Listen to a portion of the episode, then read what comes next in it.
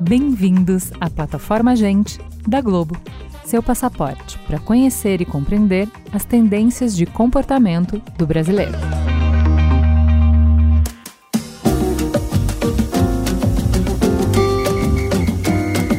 Quando o assunto é esporte, o futebol segue no topo da preferência dos brasileiros. E isso não mudou. Mas assim como tudo no mundo de hoje, o futebol também vem passando por transformações profundas. Algumas foram impulsionadas pela pandemia, outras pelo jeito menos estruturado com que os jovens consomem conteúdo. E ainda tem as mudanças legais, como a transformação dos clubes em sociedades anônimas e a chegada de novos jogadores nesse jogo. Por exemplo, uma das principais novidades do futebol brasileiro nos últimos anos foi a popularização dos sites de apostas esportivas. Eles chegaram em peso ao Brasil depois de uma medida provisória do ex-presidente Michel Temer em 2018. Em 2020, esse mercado movimentou 7 bilhões de reais. Além de fazerem a cabeça dos torcedores, essas plataformas se tornaram um dos principais anunciantes do esporte e patrocinam grandes clubes do país. O crescimento do futebol feminino também é notável. Esse ano, inclusive, estreia uma nova divisão no Campeonato Nacional, o Brasileirão Feminino A3. Assim, com três divisões, o Brasileirão Feminino movimentará 64 clubes de todo o país. O jogo das mulheres também ganha cada vez mais espaço na mídia e no coração das torcidas. E já se apresenta como um importante espaço para os clubes desenvolverem novos negócios, principalmente na área de marketing. Porém, algumas coisas nunca mudam. Uma delas é a importância da TV na vida dos torcedores.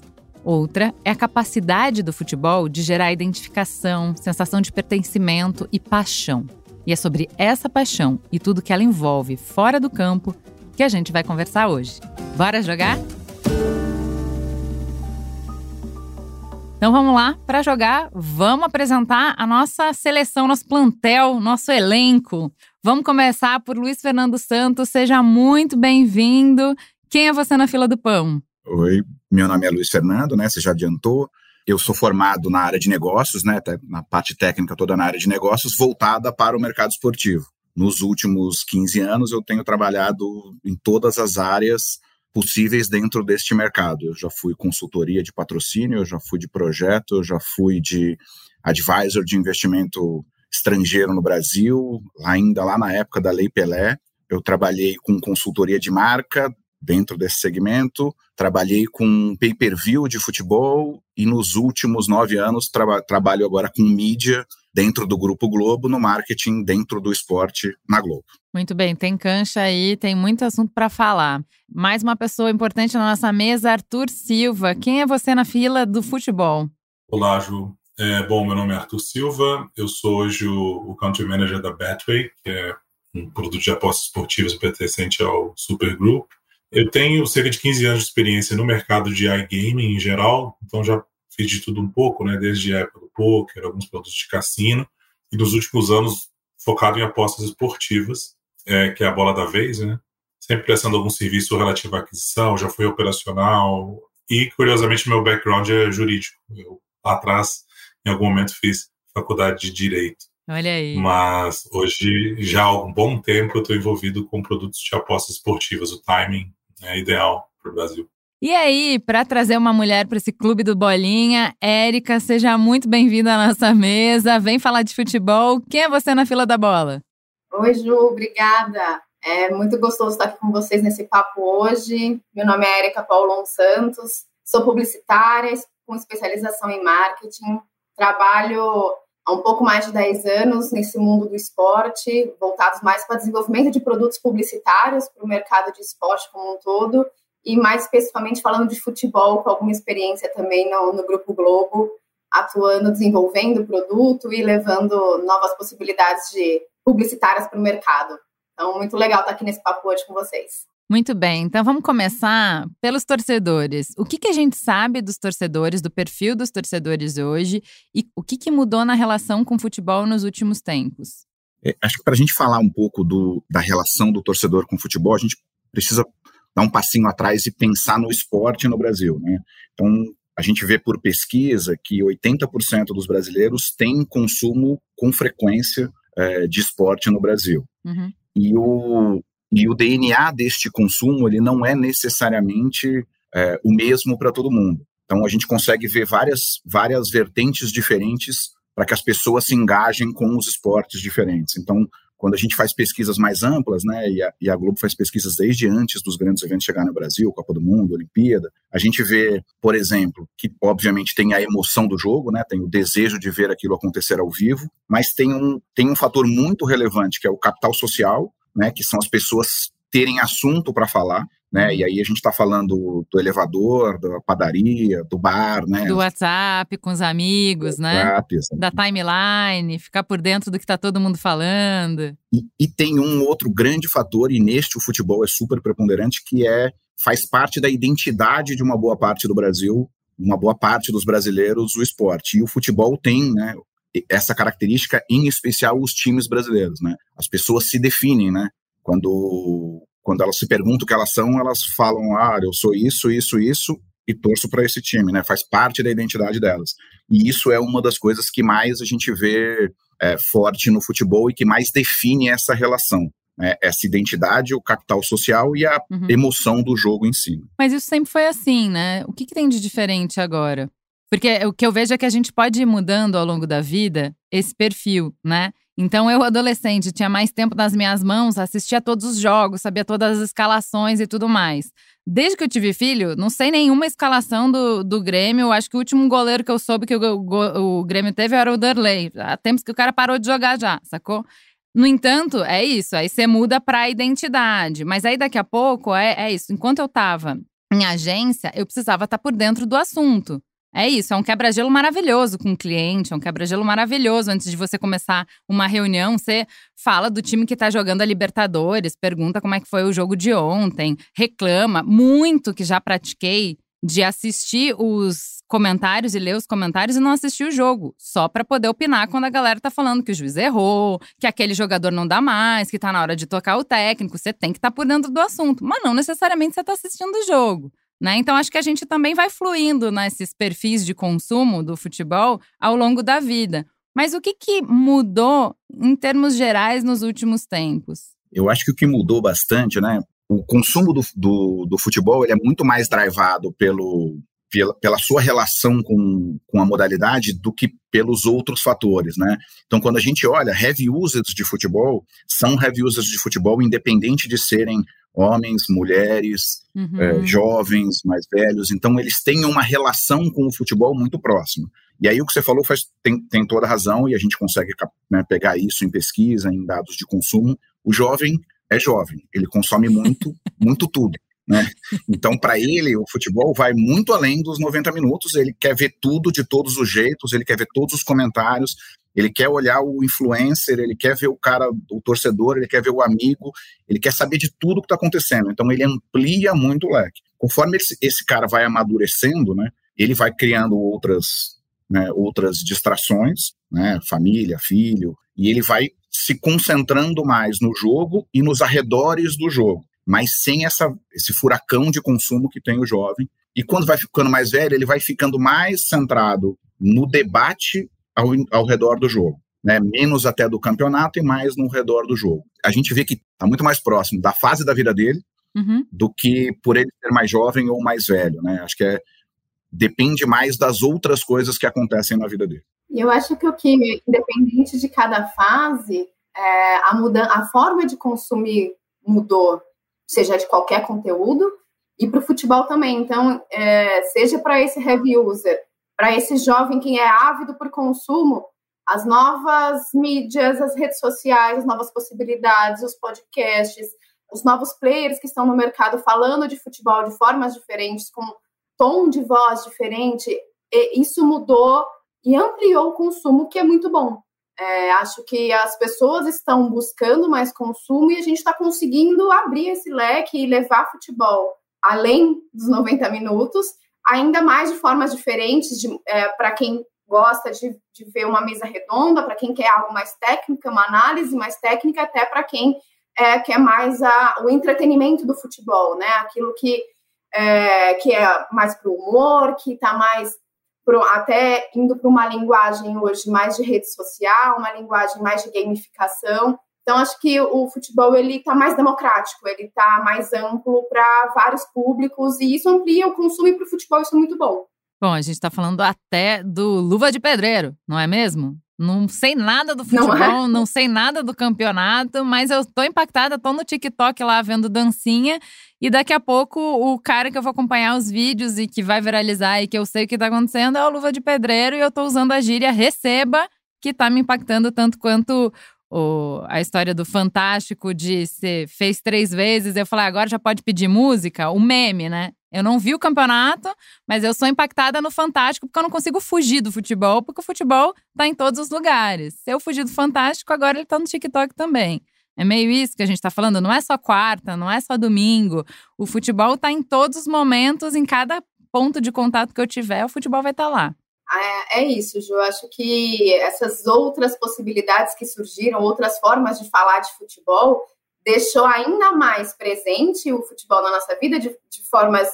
É, foi além da conversa do bar, a conversa do, do dia a dia e está viralizando de todas as formas e, e todas as. Somos, somos impactados ainda mais com todas essas reverberações do futebol.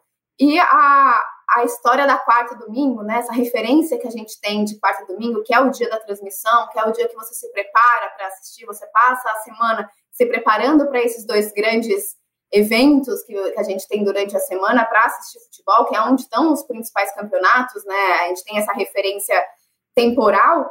Apesar de tudo, de, da gente ser impactado 24 por 7, a gente tem esse marco ainda. Uhum. Ele é importante, ele, as pessoas têm isso como ponto de referência. Isso a gente se demonstra em pesquisa, em audiência, e a gente consegue esse Super Bowl, né, de audiência de nas transmissões aqui brasileira do Piniquim toda quarta, todo domingo. Então, apesar da gente ter essa proliferação e essa ampliação de, de consumo, tá, durante a semana, a referência da quarta domingo ainda é muito forte.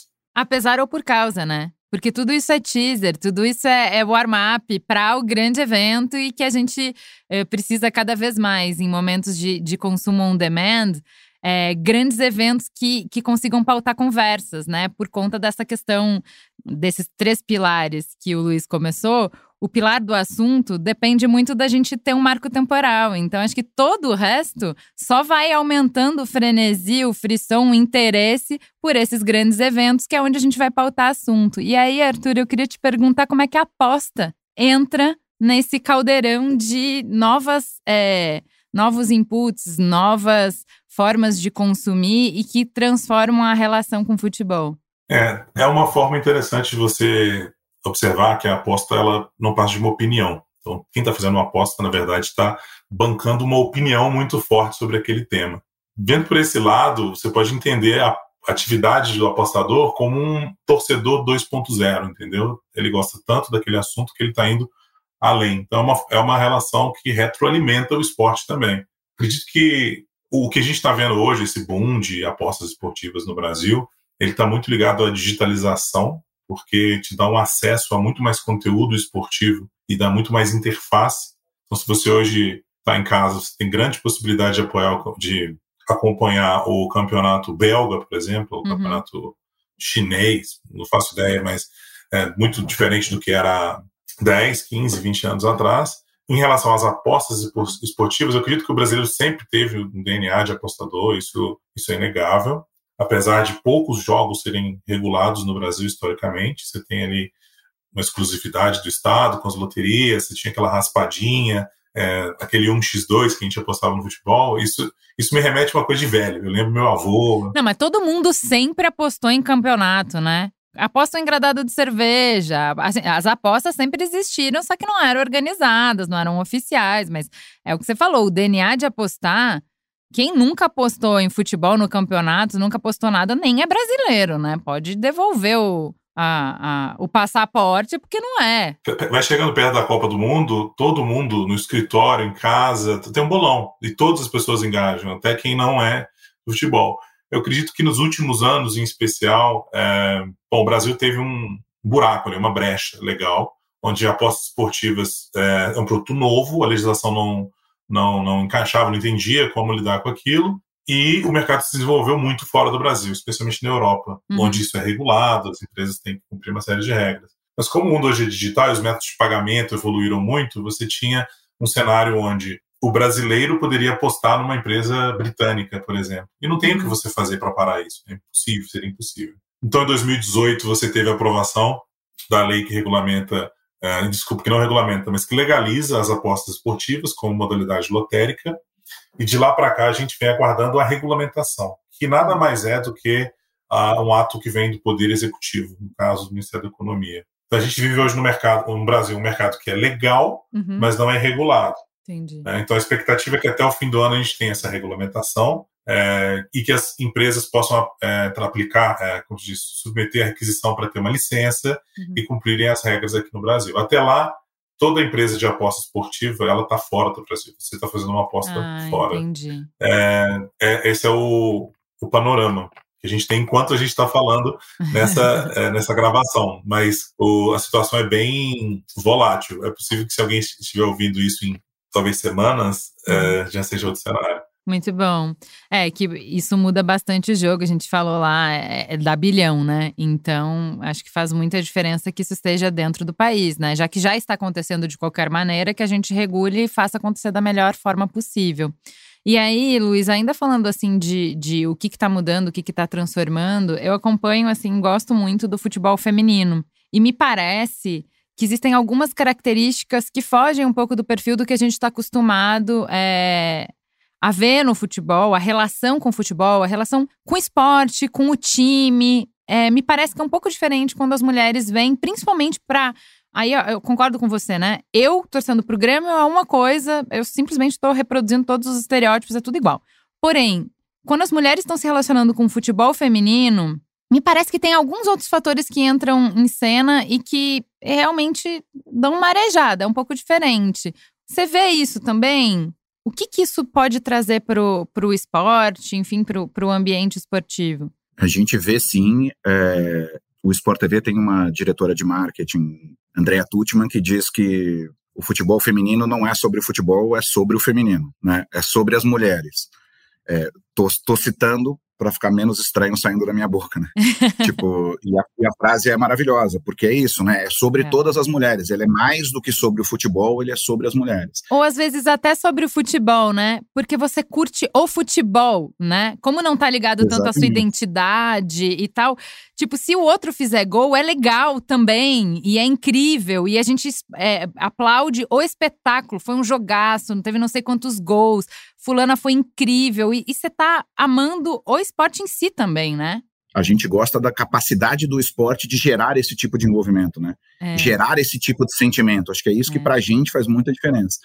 É, a gente esquece, né? A gente acaba esquecendo ao longo do tempo, né? É, um, é uma linha do tempo completamente diferente, né? As mulheres foram proibidas pelas autoridades de jogar em 1940 só puderam jogar legalmente em 1979. Imagina que em 79 o futebol masculino era tricampeão. Total. É, o Brasil já tinha encantado o mundo, os times brasileiros já carregavam multidões para os estádios, as mulheres não podiam jogar, né? Não é que não tinham se organizado ainda. A organização vem em 83. Em 2017 que vem as grandes marcas do esporte, né? Os grandes times, é, Corinthians, Flamengo, Grêmio. Então, é uma linha muito muito tardia, né? Ela, ela chega muito depois do futebol masculino. E aí o que a gente vai ter neste momento é uma aceleração muito violenta, né? Hum. Então, para poder chegar mais perto, você vai ver uma aceleração muito forte. Então, você vê ano a ano a mudança na organização, na visibilidade, na presença de marcas patrocinadoras, na quantidade de atletas, na quantidade de mulheres, na quantidade de pessoas que saem do futebol e começam a aparecer em outros, né, em outros fóruns, então jogadoras fazendo, fazendo campanhas de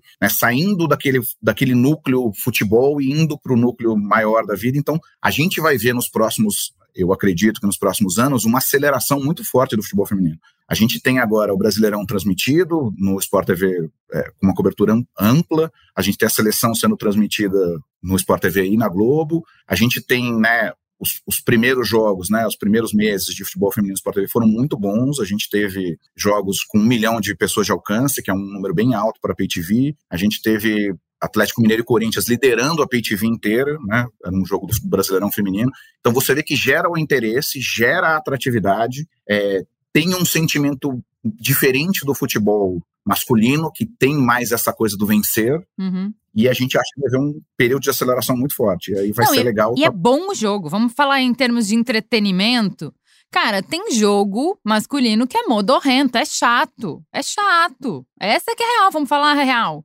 O jogo das minas é legal de assistir, é bom de assistir, é jogão de bola, né? Então, assim, acho que também tem isso. Quem dá uma chance, porque tem essa muito, né? Tem um, rola um machismo bem forte ainda, né? De que é menor, de que é uma coisa, né, que não é desenvolvida e tal. O cara que vai lá, e eu acho que você citou o Corinthians, tá mais do que correto. Os corintianos estão indo no estádio ver o jogo, cara. E eles não estão indo. Eles começam a ir lá porque vamos falar, o Corinthians tá, tá meio difícil de assistir jogo do Corinthians, né? E aí vamos lá ver o jogo das Minas. As Minas estão jogando muito bem, cara. As Minas estão orgulhando. E que de repente quem começou pela fiel, porque a fiel é fiel mesmo, daqui a pouco já tá indo porque o jogo é bom de assistir. E daqui a pouco já tá indo porque as Minas são apaixonantes, né?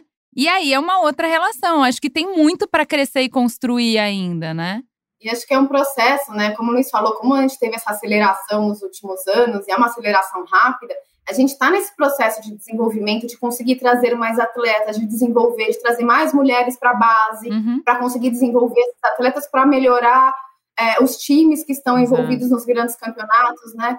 Os times estão investindo mais, levando mais infraestrutura para que essas atletas possam, que é algo que no passado recente não existia né? Era uma coisa tudo refúgio do futebol masculino. Não, e gente, é muito inteligente investir, porque é mais fácil. Com menos dinheiro, você consegue uma projeção maior, você consegue mais dinheiro. Então, investir em futebol feminino para os clubes, em termos de marketing esportivo, em termos. Né? Como é que você consegue mais títulos? No masculino, vai ser mais difícil. No feminino, você consegue mais, mais exemplo, o que, que o Corinthians investiu no futebol feminino? Põe a proporção do que ele está ganhando com o futebol feminino. Gente, é, é business Exato. também, né? Sem dúvida, o Corinthians em específico tem a campanha Respeita as Minas. Né? Tipo, ele, ele criou um, todo um modelo em cima do futebol feminino dele. É o grande campeão do Brasil nos últimos dois, três anos. É, tem o recorde de público no Brasil, 31 mil pessoas num jogo contra o São Paulo. É, assim, ele tem investido muito tempo. E essa aceleração que a gente está falando quebra esse paradigma que você falou, Ju, que é a pessoa tem uma imagem do futebol que pode ser de quatro anos atrás, que quando ele vai ver, ele fala, cara, não é mais aquilo. Não é mais. E o ano que vem vai ser melhor e o outro ano vai ser melhor, porque esse desenvolvimento é muito rápido, né? Ele está hum. sendo, é, ele estava muito mais parado. Então, é, uma das grandes questões do, do aumento da visibilidade, de estar na TV, de ter mais gente no público, é esse reconhecimento, né? É ir lá e falar, cara, não é bom, né? Tipo, ah, eu vim aqui só porque era o Corinthians mesmo, eu venho, mas, pô, foi legal. Vou ver, vou ver se tem na TV, vou ver os outros times, quero saber quem tá ganhando. Você cria um outro, um outro panorama dentro desse, dentro desse, desse segmento, que é diferente do que a gente está fazendo no masculino, que, que já tem um outro patamar, né? Já tem uma outra história para trazer até aqui, que é mais guerreado, que é mais da vitória, que é mais desse modelo. É, exatamente. E a gente começa a ver as grandes marcas se apropriando desse território, né? Se aproximando, é, patrocinando os clubes. A gente viu grandes marcas recentemente patrocinando alguns clubes femininos, exclusivamente a, a, a, os times femininos a, as marcas querendo estar também nessas transmissões, esses grandes eventos que a gente traz para o feminino também para a TV. É, fizemos o Mundial, a primeira vez que a gente transmitiu o Mundial Foi feminino na, na, na, TV aberta, na última edição, faremos de novo. Então, é, eu acho que é tudo, o, o ecossistema ele está crescendo como um todo. As marcas estão vendo relevância, o público está vendo relevância, a gente está conseguindo, como mídia, colocar isso, é, dar uma, ofertar mais futebol feminino para o público. E também tem uma outra questão, quando a gente fala de feminino e de futebol, que é, é ter mais mulheres também no, no, do lado de cá, né, no cast. Quando a gente olha, né, as mulheres falando também, as mulheres narrando, as mulheres comentando, é, trazendo é, essa profissionalização também para a narração, para para o lado esportivo dentro da mídia. Né? Então, acho que é importante para até essas atletas que estão hoje lá poderem verem possibilidades futuras, poderem ver que tem um caminho longo que pode ser percorrido, então que o mercado está crescendo, que está aberto para as mulheres e todo o ecossistema do futebol, não só como jogadora, mas também no lado profissional pós, é, pós pendurar as chuteiras, assim, digamos. É, é, assim, acho que para encerrar esse capítulo de futebol feminino, quando a gente está falando de marketing e, e, e, esporte, a gente está falando muito de valores e a gente está falando muito de histórias. E aí, assim, é isso. A vitória, o gol, a habilidade técnica é uma história. Você tem muito mais, né? Haja visto o marketing que é feito em Olimpíadas tem muito a ver com um monte de outros valores que não apenas a técnica, que não apenas o número de vitórias e tal. E nesse, é, nesse quesito, o futebol feminino ele é pelo menos tão bom quanto ou melhor que o futebol masculino. São ótimas histórias, ótimos valores, tem muito para explorar ali em termos de marca, em, em, termos de experiência, em termos de conexão mesmo. E aí eu acho que assim, a gente está começando só na pontinha do iceberg de explorar isso. E acho que tem um grande caminho de construção. Acho que tem gente muito boa fazendo isso.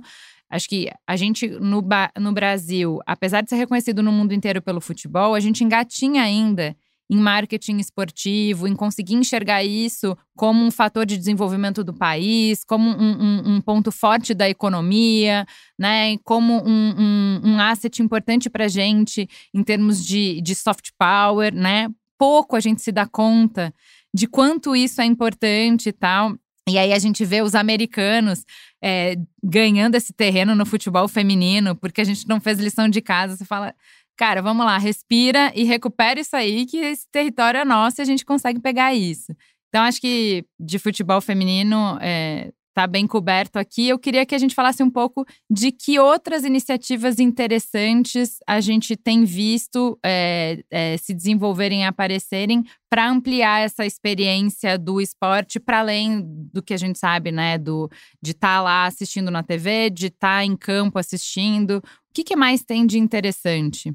Eu acho que a, essa necessidade do, do público de buscar cada vez mais conteúdo de futebol, essa essa vontade de consumir também ela se mistura com essa nova forma de consumo, de buscar mais interatividade, de buscar estar mais no centro, os torcedores estar mais no centro, tanto para as empresas que trabalham com o futebol como tema, mas como é, ele, ele ter pontos de contatos diversos em relação ao futebol, trazer mais gamificação, trazer é, outras áreas da, da vida dele para esse assunto de futebol. O Cartola, assim, é um exemplo bem clássico, já está aí há anos, são, não sei nem quantos anos São Luís, me ajuda, acho que são mais de 15 anos de Cartola na, de, no Grupo Globo, é, é um game que tem de extremo sucesso, que ele está nas conversas, ele está no dia a dia, ele faz parte da dinâmica do futebol, é, acompanha o Brasileirão o ano inteiro, que é um campeonato de super linearidade, de super que acompanha o, o torcedor durante todo o ano. Então, para as novidades, a novidade do Cartola Express, por exemplo, que foi lançado recentemente, em que a, não, não traz a aposta, mas traz uma coisa mais rápida de ganhos, de, de você trazer é, nova dinâmica para esse, esse game. Então, as novidades que, o, que os games trazem para dentro do futebol, eles se, se casaram muito bem. E acho que também é, é um pouco do que vem dessa nova, é, essa nova cultura com as empresas de apostas que o, que o Arthur estava falando também, né? Eu, eu acho que esse é, expande a dinâmica do futebol, né? No Cartola você vê a pessoa é São Paulina e aí tem um gol do Fluminense contra o Coritiba e o cara não fala nada. Aí ele pergunta quem fez. Aí o cara fala, foi o Cano. Aí você vê ele comemorando. E, e, e aí você, né, depois de um tempo você fala, cara, é o Cartola, né? O cara, o, o jogo para ele não era tão relevante, mas quem fez o gol passa a ser muito relevante. A gente vê muito isso, né?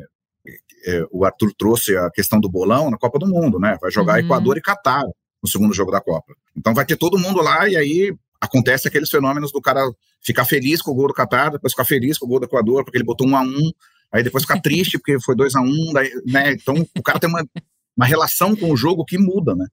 Porque Sim. ele está pensando além do jogo, ele está vendo outras, né? Expande aquele cenário, não é só a emoção do momento. Ele consegue ir para outras coisas. O Cartola faz esse papel, o Bolão faz esse papel, acho que a aposta vai fazer esse papel, né? O cara vai estar tá lá querendo. É, ele, o 2 a 1 é diferente do 3 a 1 né? Porque o 2 a 1 é, dá, é, dá uma coisa para ele, o 3 a 1 O gol do Cano é diferente do gol do Fred, porque ele, porque ele tinha o Cano no time e não tinha o Fred. Então, tudo isso gera uma, uma, um interesse diferente, né? Amplia o interesse do jogo. Muito bem. E ainda é, a gente está falando de como uh, o, a aposta interfere na experiência do jogo, mas a aposta também interfere no jogo em si. Porque a gente tem quase todos os clubes de Série A e B com patrocínio de algum site de apostas. Me fala, Arthur, como que esse ecossistema, esse bilhão, consegue retribuir e retroalimentar o jogo e fazer o futebol brasileiro ser um espetáculo melhor? É, bom, do meu ponto de vista, para eu sentar no sofá e ver um jogo, ou eu estou apaixonado pelo time, ou é meu time que está jogando, ou eu sou apaixonado pelo jogo. Uhum. Um jogaço imperdível, qualidade técnica e tudo mais. É, essas, esse movimento no, no, no futebol é, foi uma casadinha, vamos dizer assim, perfeita, porque os clubes vinham de uma crise muito forte de receita e uh, o Brasil é um mercado muito bom para apostas. Ele, ele é grande e ele tem muitos jogadores que, embora apostem pouco, eh, são fiéis. Eles, eles gostam muito de, de permanecer no produto de apostas. Então é uma luta por visibilidade. É, nem todos os patrocínios ativam da, da forma correta, ao meu ver. Ainda existe um bloqueio, principalmente dos players grandes europeus, que não se sentem confortáveis fazendo investimento em time de futebol no Brasil, porque o cenário regulatório ele é incerto. Uh, e esse é um investimento para você criar associação, criar é, branding, é um long shot. Então não é algo que você vai colocar ali no time e vai tirar o retorno daqui a seis meses. Uhum. Então, assim, os maiores players do mundo ainda não chegaram com, com o dinheiro, vamos dizer assim. Mas está um pouco até inflado, eu diria, porque existem alguns players que estão buscando market share a qualquer custo, para quando chegar na regulamentação já ter um início é, interessante, ou alguma coisa visando um M&A no futuro, vender para alguma marca para um, um, um, operador maior. É, mas o patrocínio, eu vou até dar um zoom out aqui, é, vamos voar, está 50 metros, vamos para 150 metros. É, o patrocínio, ele sempre teve no DNA do, do mundo de aposta, porque é sobre esse o assunto que é o seu produto. Então imagina um gráfico de uma casa de apostas de lucratividade, por exemplo, ou de, de vendas. Uhum. Ele vai seguir exatamente o calendário esportivo. Então se você tem uma data quente, uma final da Copa do Brasil, vai ser o seu recorde do ano. Não tem como você tentar vender o seu produto de aposta esportiva no dia 5 de janeiro, porque não tem nada ocorrendo sobre o, o assunto sobre o qual as pessoas têm uma opinião. Uhum. Então não vai converter. É simples assim, você tem que estar lá no momento que a coisa está acontecendo, que a mágica está acontecendo, e isso brinca com aquele velho sentimento das pessoas de brincar de Deus, de adivinhar, olha, serão dois gols, um do Fred na prorrogação. Por quê? Porque ele é danado, ele sempre faz.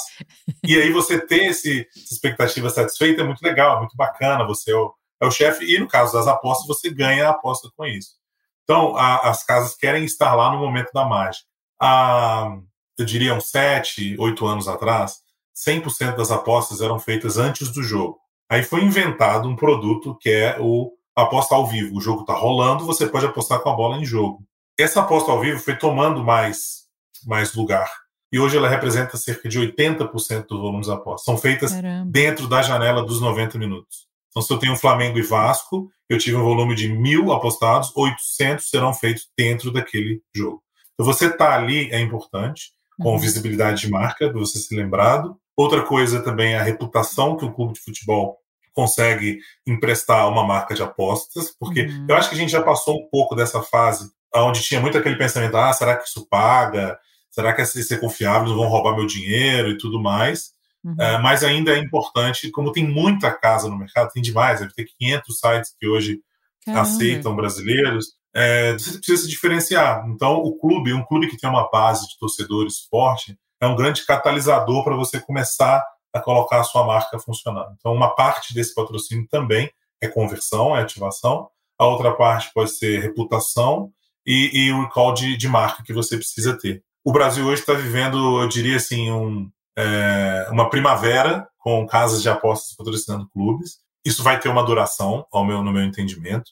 Uhum. Não se sabe ainda qual vai ser o impacto regulatório nisso, é, mas em outros países, por exemplo, é, a gente na Betway tem patrocínios da Premier League, La Liga, Bundesliga, tem acho que 11 ou 12 franquias de NBA e algumas regulamentações começaram a alterar esse, essa relação de patrocínio. Vou dar um exemplo recente. Hum. A gente tem o patrocínio do, do, time que é o Atlético de Madrid, o terceiro maior time do, da Espanha. Uhum. A Espanha resolveu que não pode ter casa de aposta na camisa do clube. Era demais, e você pode ativar, tal, tal. A gente manteve o patrocínio do clube, porque, primeiro, é um time global, então aquele LED que você vê ali na beirada do campo continua.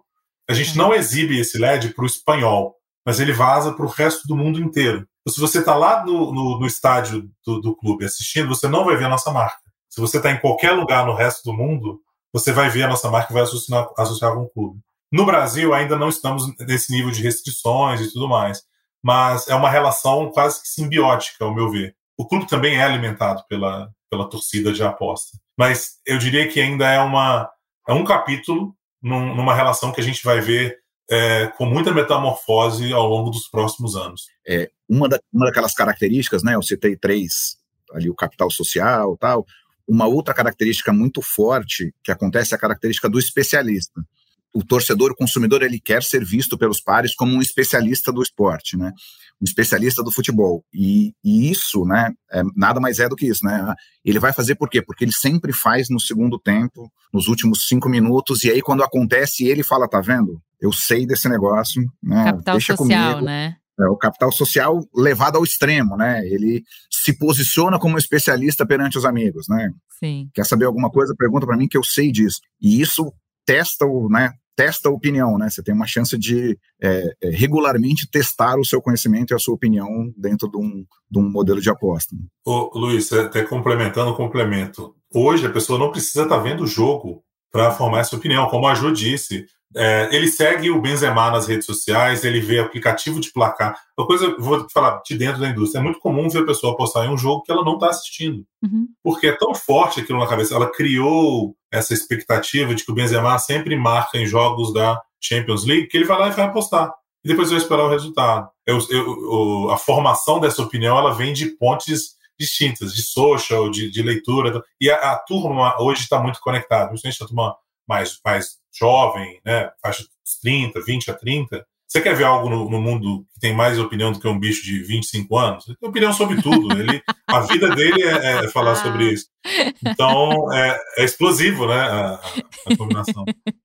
Muito bom, né? Mas é, é, é, louco isso, né, do, da comunicação 360, que é, eu consigo stalkear uh, o time e saber tudo o que está acontecendo pelas redes sociais, fazendo cruzamento de dados, da cobertura jornalística é, e da cobertura de, de redes sociais, eu vou seguir até o preparador físico, eu vou seguir todo mundo, eu já sei o que está acontecendo e eu me sinto. E aí é um reality show uh, de, de juntar as peças do quebra-cabeça, né? Aí eu vou ser aquela é, a grande mente que tá juntando todas as peças e eu tô vendo que ninguém mais tá vendo e eu vou acertar. A gente tem, né, os influenciadores do Cartola, né?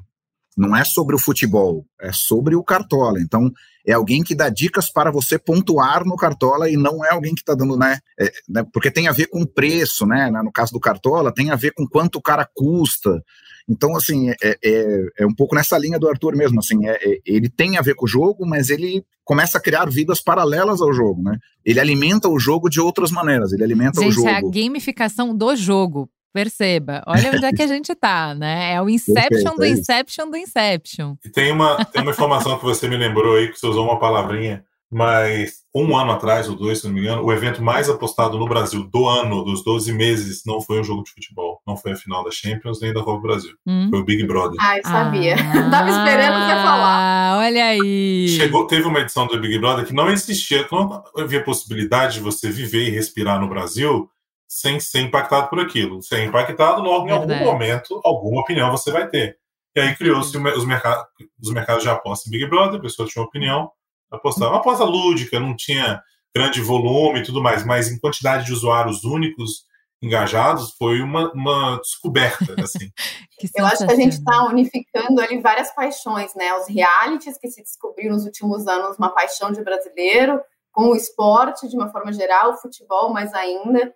E aí acho que aí quando a gente consegue criar oportunidades para as marcas, de formas diferentes de se relacionar com o futebol, aproveitando todas essas variantes de paixões que o brasileiro tem. Então, a gente cria um game show, por exemplo, que chama Super Fã no, no Esporte Espetacular, em que a gente coloca fãs de futebol é, competindo e colocando essa, essa, essa veia competitiva que a gente tem em relação ao futebol, competindo quem é o maior fã de um atleta. A gente cria um ativo para as transmissões, por exemplo, do Sport TV e da Globo, que chama o craque do jogo, que as pessoas, através de um game, de um aplicativo, vão competir entre si para ver, pra, é, na verdade, é o craque da torcida, quem é o melhor torcedor, é, com alguns índices de como, quem, é como se fosse uma aposta, mas é mais uma brincadeira, uma competição entre as pessoas.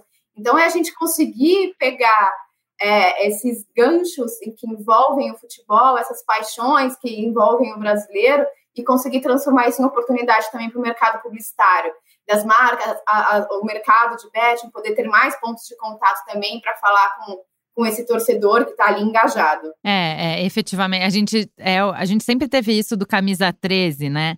Que é o, o torcedor fazer parte do jogo, influenciar o jogo, de você sentir que, que você é, que você importa ali. E agora, com todas as ferramentas que a gente tem de interatividade, você pode pensar em novas formas é, do torcedor demonstrar que ele é protagonista ali, né? Voltando lá na sua primeira pergunta, lá naquela primeira conversa, né, do que mudou, é, eu acho que a gente, esses são os ganchos da mudança, né? É, não é uma mudança do esporte, não é uma mudança do futebol, é uma mudança do mundo, né? Assim, uhum, ninguém é. assiste o filme da Marvel só no cinema, né?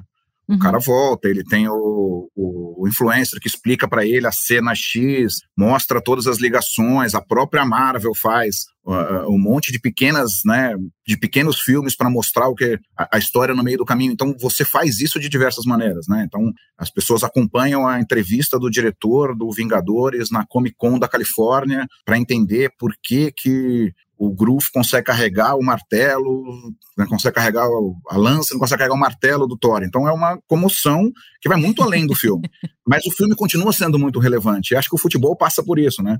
Quando a gente discute isso, o, o, fute, o, a quarta domingo, o jogo ao vivo, né, a final da Champions, continuam sendo muito relevantes. O que acontece é uma ampliação daquilo. E como a, a Erika muito bem disse no começo, essa ampliação é boa para o futebol, porque você tem futebol mais tempo, né? Você tem futebol na segunda, porque na segunda o cara tem que olhar o que, que ele vai apostar no Cartola, né? Quem que ele vai escalar. Então você tem todo esse modelo que amplia a experiência do futebol, mas que não tira a quarta domingo, não tira o jogo ao vivo, não tira a final da Champions, a final da Copa do Brasil, não tira desses grandes eventos um pico de emoção e de, de, de pessoas assistindo, né? Você só amplia o cenário grande. Não, pelo contrário, é o que a gente estava falando, ele só vai construindo para, né? Então você acompanhar os jogadores nas redes sociais, então você está recheando de histórias aquele grande encontro que vai acontecer ali naquele dia. Então, assim, uma coisa é você sabe que são dois times se enfrentando, você conhece a história dos times. Outra coisa é hoje, que a gente conhece a história de cada jogador, a história dos, da vida pessoal deles e do que, que eles estão superando naquele momento específico do jogo. Porque a gente está acompanhando tudo, né? Então, acho que tem muito mais histórias enriquecendo a experiência e o gol significa milhares de outras coisas, a gente amplia. Então, se talvez, para mim, o gol fosse significar só. Ah, o, o, o meu time ganhou no ano em que eu formei, não sei o quê.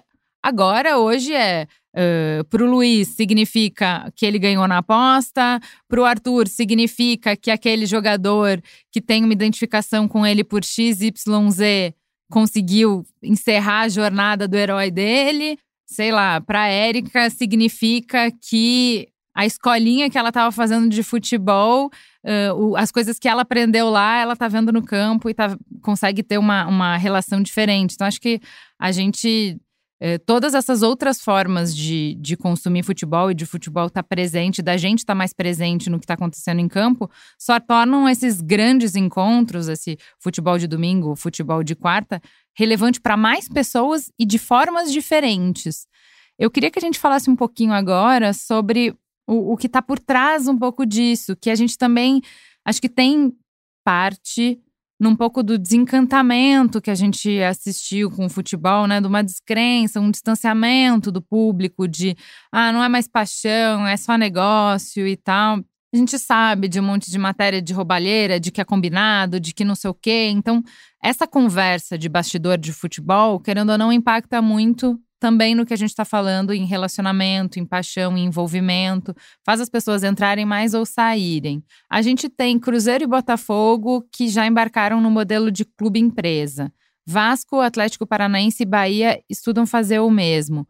O que, que significa essa sociedade anônima do futebol E o que, que isso traz para o esporte? Como que impacta tudo isso que a gente estava falando até agora?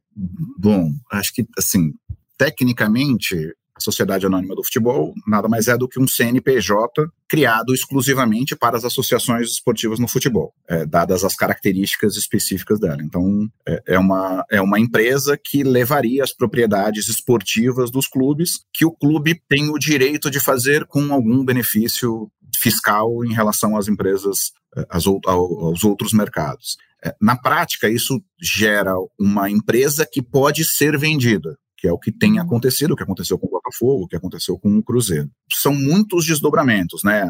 Acho que, acho que cada um tem uma expectativa, né? O governo deve ter a expectativa de receber os impostos que ele não recebe hoje, o torcedor deve ter a expectativa de que tenha um time melhor do que ele tem hoje. Uhum. Que a gente Aí, aí o que a gente imagina na prática é você corta um pouquinho do, do super imediatismo do futebol, né? Do precisar ganhar hoje. Como você vai ter um, alguém que tem a propriedade daquela empresa, ele não uhum. vai ser substituído por eleição, ele não vai ser substituído por crise, ele é efetivamente o dono daquilo. Então, curto prazo para ele é tão importante quanto o médio prazo e o longo prazo. E isso gera estruturação, né? isso gera ganhos no longo prazo.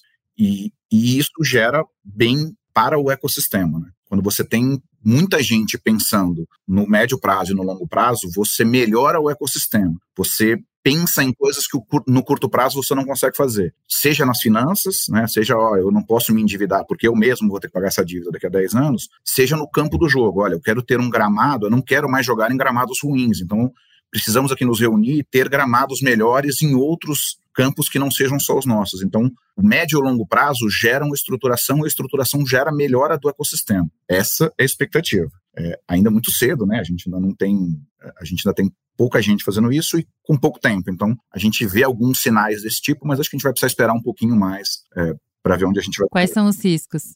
Você falou das expectativas, quais são os riscos? Olha, os riscos, um, né? Você efetivamente dar marcas grandes para caras que não queiram gerir marcas daquele jeito. Então, você pode dar um clube de um porte grande para algum investidor que entenda que ele não quer ficar, por exemplo, na Série A que a Série A não vale a pena para ele, ele quer ficar na Série B. Você pode ter alguém que queira pegar um time de, de expressão, sair da Série B, chegar na Série A e vender para um outro cara que pode ter outro interesse. Então você gera uma, um risco de algo que tem efetivamente um dono. Né? Quando você pensa numa associação de futebol, ela é dos associados, né? Ela não é pública, mas ela é dos associados do clube. Então, uma uhum. decisão lá é uma decisão coletiva. Quando o cara, quando existe um dono, é uma decisão individual, mesmo que seja um fundo, é uma decisão de menos gente. Então você tem esses impactos. Tem algum controle, né, para você não deixar aquilo morrer. É, você, o cara não pode trocar, né, ele não pode trocar o escudo, as cores, o estado, sem, a, sem a autorização da sociedade esportiva, mas você cria o cenário em que pode haver uma questão do cara ser o dono e decidir que ele não tem mais dinheiro, por exemplo, né? A gente vê algumas vezes acontecer isso lá fora. O cara não tem mais dinheiro para investir e ele fala: Ó, não consigo mais ajudar o clube, vai ter que ser um clube mais barato e o clube esportivamente sofrer. Esses são cenários. Ô, Luiz, eu, eu sou mineiro e, por coincidência, eu torço para um time que foi transformado em SAF. A expectativa do ponto de vista do torcedor é que o time continue existindo. É a questão de subsistência, o mundo ficou muito complicado. E a gente fala que cachorro que tem dois donos morre de sede. Eu falar dessa? Uhum. É, não dá mais para o clube ficar nessa situação de. Né, antigamente o futebol era mais simples. Uhum. É, você amarrava o cachorro com linguiça, né? Tô cheio das metáforas com o cachorro. Mas a expectativa é essa. Você, você tinha muita gente com pouca responsabilidade no médio prazo, né? Então o cara ficava dois anos no clube, em dois anos ele fazia uma gestão de dois anos e ia embora, ia dois anos ou três anos, né? E ia embora. E aí o Cruzeiro é um dos que sofreu com esse modelo, porque em dois, três anos o cara pegou um clube do tamanho do Cruzeiro afundou, né? E aí agora tem que subir de novo, tem que tem que é, Mas todo clube brasileiro tem essa história. Acho difícil algum clube não ter essa história, né? A gente é uma história recorrente, né? Porque é um modelo que alimenta isso, né? No fundo, no fundo o modelo alimenta isso, né? Como você você fica dois anos, três anos, você quer ganhar no curto prazo, porque você quer ganhar. Então, uhum. três anos você quer contratar um cara, você quer fazer aquilo. Você não tem essa preocupação do longo prazo, que quando tiver um dono, o cara vai ter, vai falar, eu quero ganhar agora, mas eu não posso ganhar agora em detrimento de me dar muito mal daqui a três, quatro anos. E aí você precisa fazer um ajuste. Acho que o Cruzeiro é um, é um ótimo exemplo. Um, porque tem um cara que entende mais de futebol que todos nós aqui juntos por trás, né? Que é o Ronaldo. E depois que ele coloca que o DNA, né? Ele é muito claro que o DNA do futebol moderno é sustentabilidade, né? Uhum. Que ele não vai fazer uma loucura porque ele precisa ter o Cruzeiro forte não só hoje, mas amanhã, depois de amanhã, daqui cinco anos, daqui dez anos, e que ele não vai fazer nenhuma loucura, né? É um exemplo muito, muito redondo da parte positiva, né? Alguém que entende de futebol vai trazer né, tecnologia no sentido de conhecimento né, de outros lugares. Ele é dono de um clube na Espanha, ele vai trazer aquilo para o Cruzeiro, vai melhorar o Cruzeiro em vários, em vários aspectos e fazer disso um, um bom produto, não só no curto prazo, como no médio prazo, no longo prazo. Uhum. Eu posso colocar uma, um tempero aqui que, do ponto de vista de patrocinador, em outras operações que já tive, a gente já teve patrocínios no Brasil. Para o patrocinador, muito complicado você manter uma relação com um clube se você volta lá no ano que vem, tem outra turma. É difícil garantir entrega. É, essa parte política e tudo mais. É, é difícil você rodar um patrocínio com um clube brasileiro, por mais até organizado que ele seja, a intenção é boa, mas eles mudam de direção ao sabor das eleições, ou tem que jogar para torcida, enfim, tem outros interesses. Então desanima um pouco. Eu acho que um clube é, é, só um achismo, né? Com uma unidade, o proprietário é esse, ele consegue te garantir uma continuidade na entrega e no objetivo, atrai mais investimento. Faz sentido. Questão de melhorar o ecossistema, né? Você traz mais dinheiro, o cara fica mais seguro de colocar, você começa a gastar com mais, não é nem parcimônia, né? Mas com mais controle, e aí você garante o um médio prazo, o cara bota mais dinheiro porque você está melhorando, você vai melhorando o ecossistema inteiro, né? Faz sentido. Já que a gente está falando de ganhar, ganhar, ganhar, ganhar, né? Porque no final do dia a gente está organizando um monte de coisa, está rodando um monte de patrocínio, está contando um monte de história, mas, né, o objetivo deveria ser a gente quer ganhar, a gente quer jogar melhor, enfim. Vamos falar um pouco dos campeonatos, que a gente não falou ainda. Qual, entre estaduais, Brasileirão, Copa do Brasil, as competições internacionais, é, qual a importância de cada um desses campeonatos no ecossistema brasileiro hoje? Acho que para o torcedor é, é até uma conversa que eu estava tendo ontem com o Luiz sobre isso, né?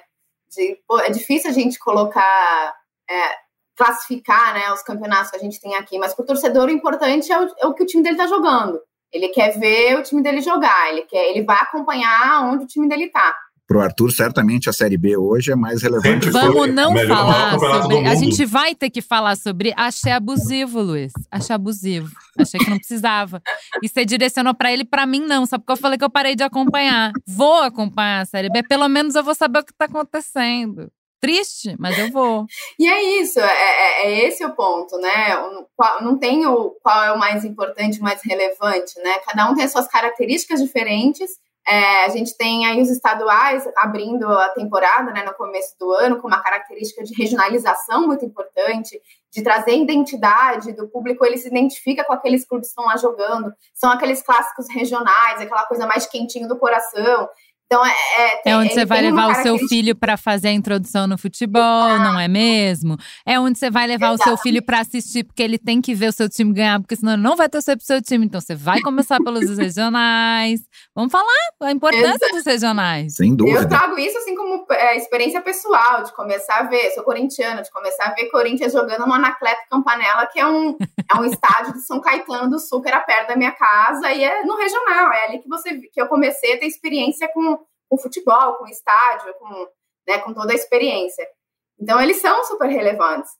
É, aí a gente começa, a gente olha para um brasileirão, né? Pô, é o maior campeonato em termos de datas, de relevância, assim, dentro do, do, do, do, calendário do futebol brasileiro. Ele traz uma linearidade, é, o ano, é praticamente o ano inteiro a gente passa acompanhando esse campeonato. Ele traz os grandes clubes, os grandes clássicos, é, partidas que trazem uma audiência enorme, que, que é, mobilizam demais as pessoas ao longo de todo o ano, né? Eu lembro do tempo que era legal a Copa do Brasil, gostava tanto da Copa do Brasil, a gente ganhava muito, né? Era um tempo legal, né?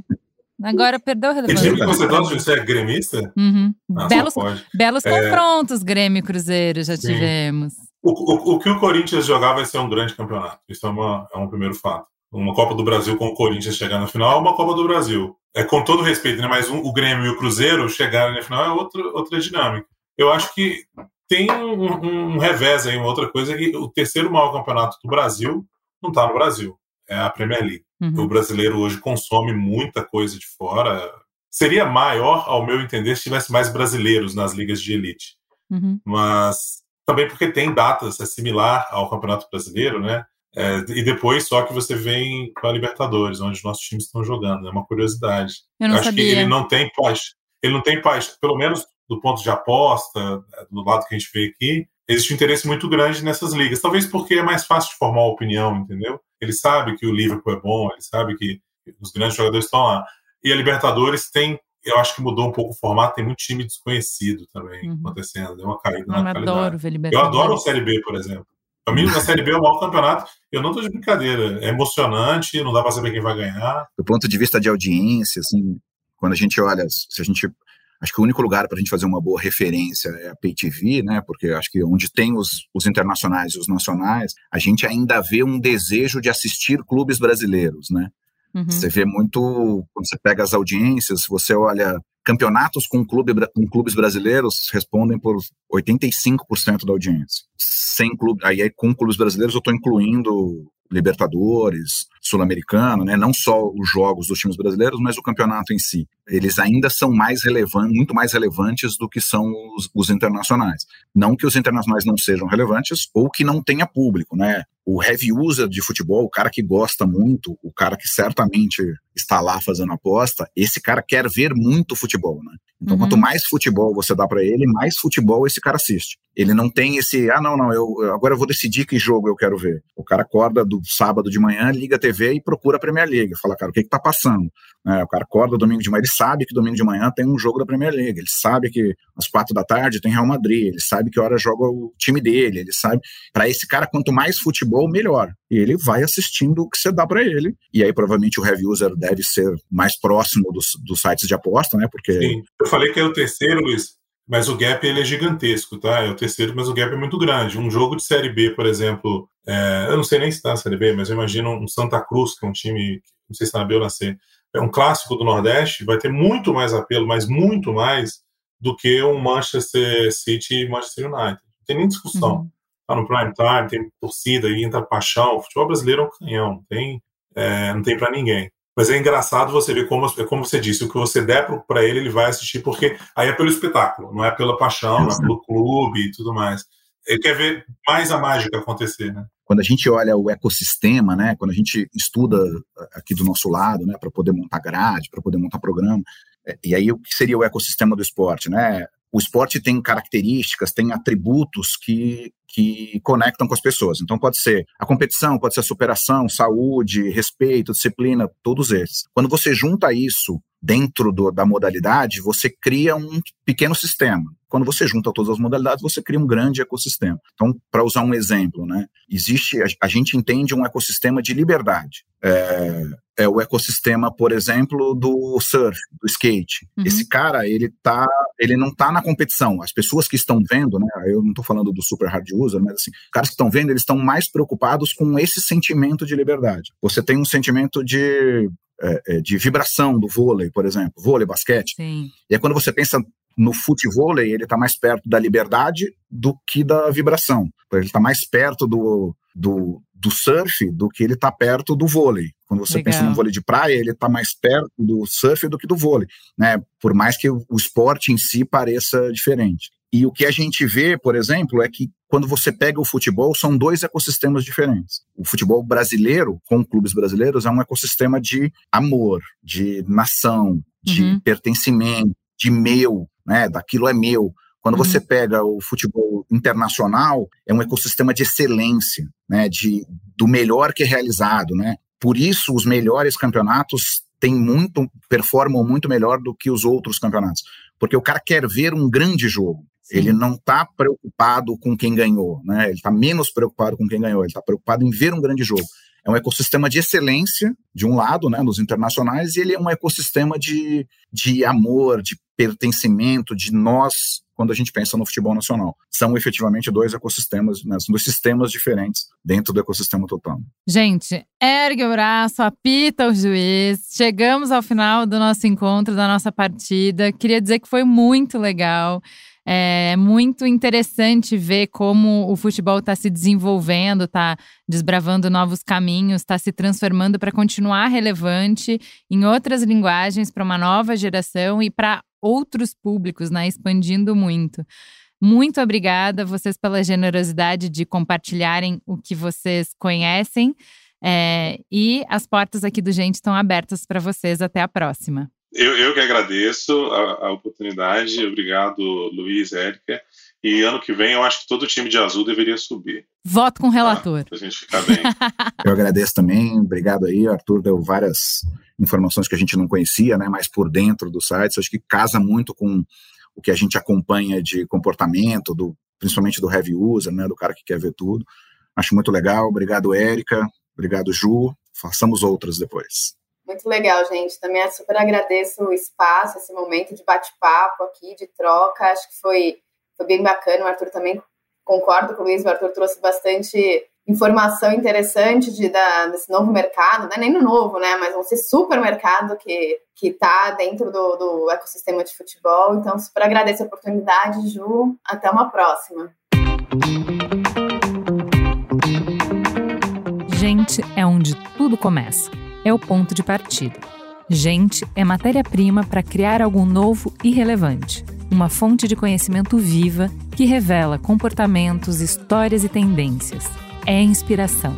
Sua próxima grande ideia começa com Gente, a plataforma de insights da Globo. Para conhecer mais, acesse gente.globo.com.